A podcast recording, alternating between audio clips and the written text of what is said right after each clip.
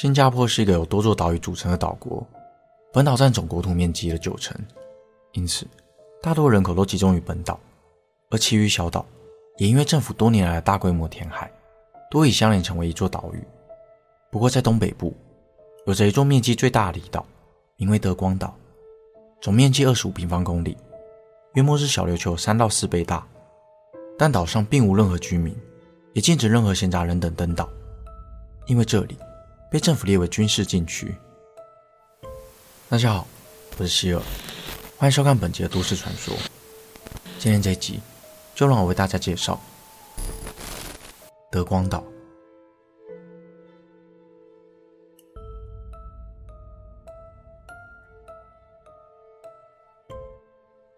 一九七零年代，德光岛被规划为军事保留区，原本居住在岛上五千多名居民，纷纷被迁移至本岛。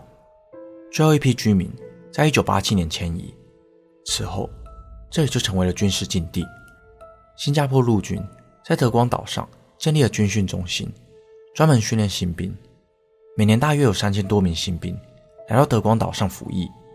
而在八零年代初期，岛上就发生了一起灵异事件。尽管到了今天，依旧是新加坡军中最有名的鬼故事。八零年代的新兵训练为期十二周。其中一项课程就是行军，行军又分为八公里、十六公里以及二十四公里三种不同阶段的行军课程。行军通常会进行一整天，从清晨开始一直到夜晚。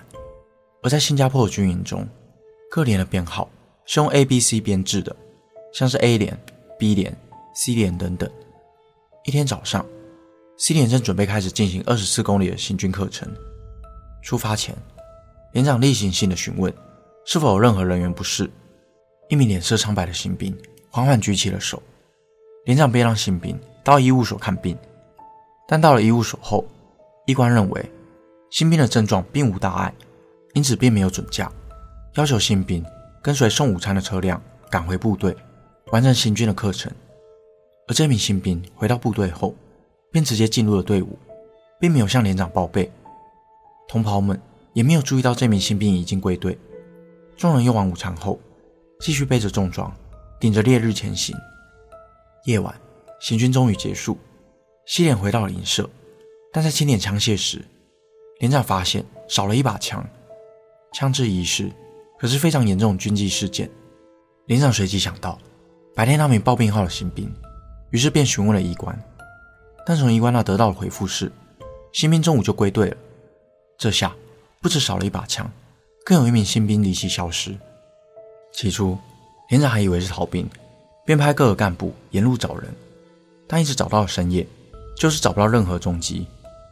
第二天，连长扩大编组，叫上其他连上干部，在昨天行军的路上反复寻找，找了一整天，还是没有任何下落。新兵带枪消失，这要是被向上呈报，所有连上长官都得被记过。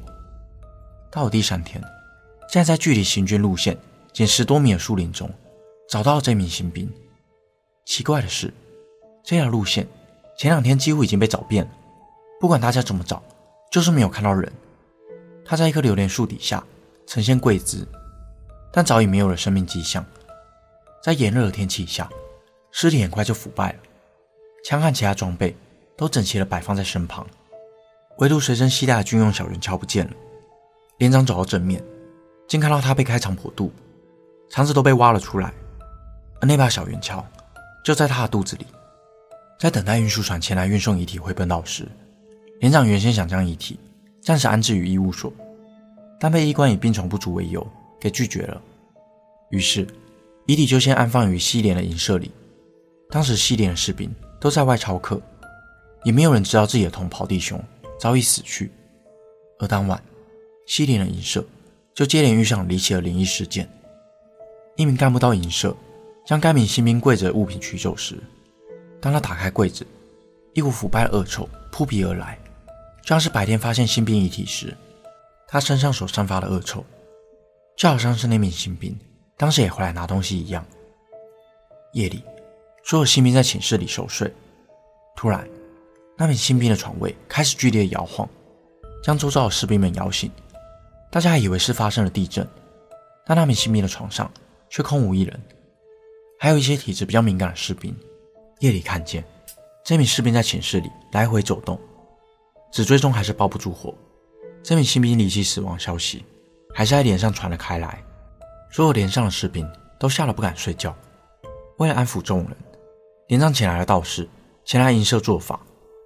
道士在那名新兵的床位上放了一叠白纸，而随着道士的念经做法，白纸上竟然浮现那名新兵的脸。表情十分狰狞。道士与其沟通之后说：“营舍两头的门是给人走的，亡魂没有办法走，因此必须另开新的门，让这名新兵的魂魄出去。”当晚，连长便宣布所有人临时放假一天，以便让工兵在营房里开一道门，方便道士做法。据说，在这批新兵结训以后，这个营房就不再住人，被改建成为教室，但也几乎没有使用。而这也成为了整个营舍中唯一一个拥有三道门的寝室。但凡是八零年代中以后入伍的新兵，多半都听过这个德光岛的传说。而其中有许多新兵也因为好奇，趁休息时间偷偷跑去这间教室查看。确实发现，在教室中间多了一道门。一直到两千零三年，整栋旧营舍才被拆除重建。约莫在两千零五年。新加坡当地一个民间组织——亚洲超自然现象调查组，简称 API，针对这个传说进行了田野调查。他们寻找了许多八零年代在德光岛服役的军人，试图拼凑出事情的真相。透过 API 的调查以及抽丝剥茧，找到了两名当时在西点上的当事人，分别是干部蔡夏士和新兵苏先生。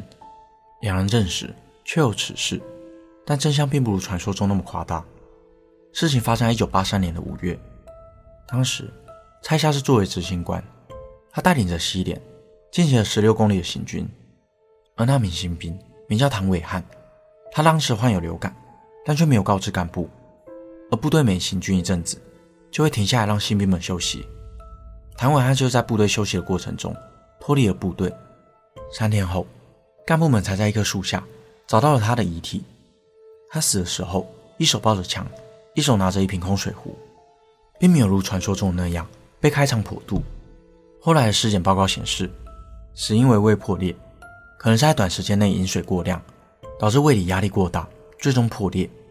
根据苏先生的回忆，谭伟汉的后事由军方负责举办，将其授予士官的军衔，最后将骨灰安在斐龙山的灵骨塔。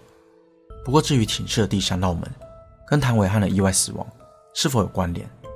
蔡夏山和苏先生都表示不清楚，很有可能只是后来人们的加油添醋。而 API 的调查人员也根据蔡夏山和苏先生两人给的线索，到斐龙山灵骨塔调查，没想到确实找到了谭伟汉的骨灰坛，卒于一九八三年五月二十日，得年十九岁，那确实是新兵入伍的年纪，证实两人所言不虚，只是真相并没有如传说中的那般恐惧。本期的内容就到这里。如果想看更多都市传说，欢迎订阅我的频道。我是希尔，感谢你的收看，我们下次见。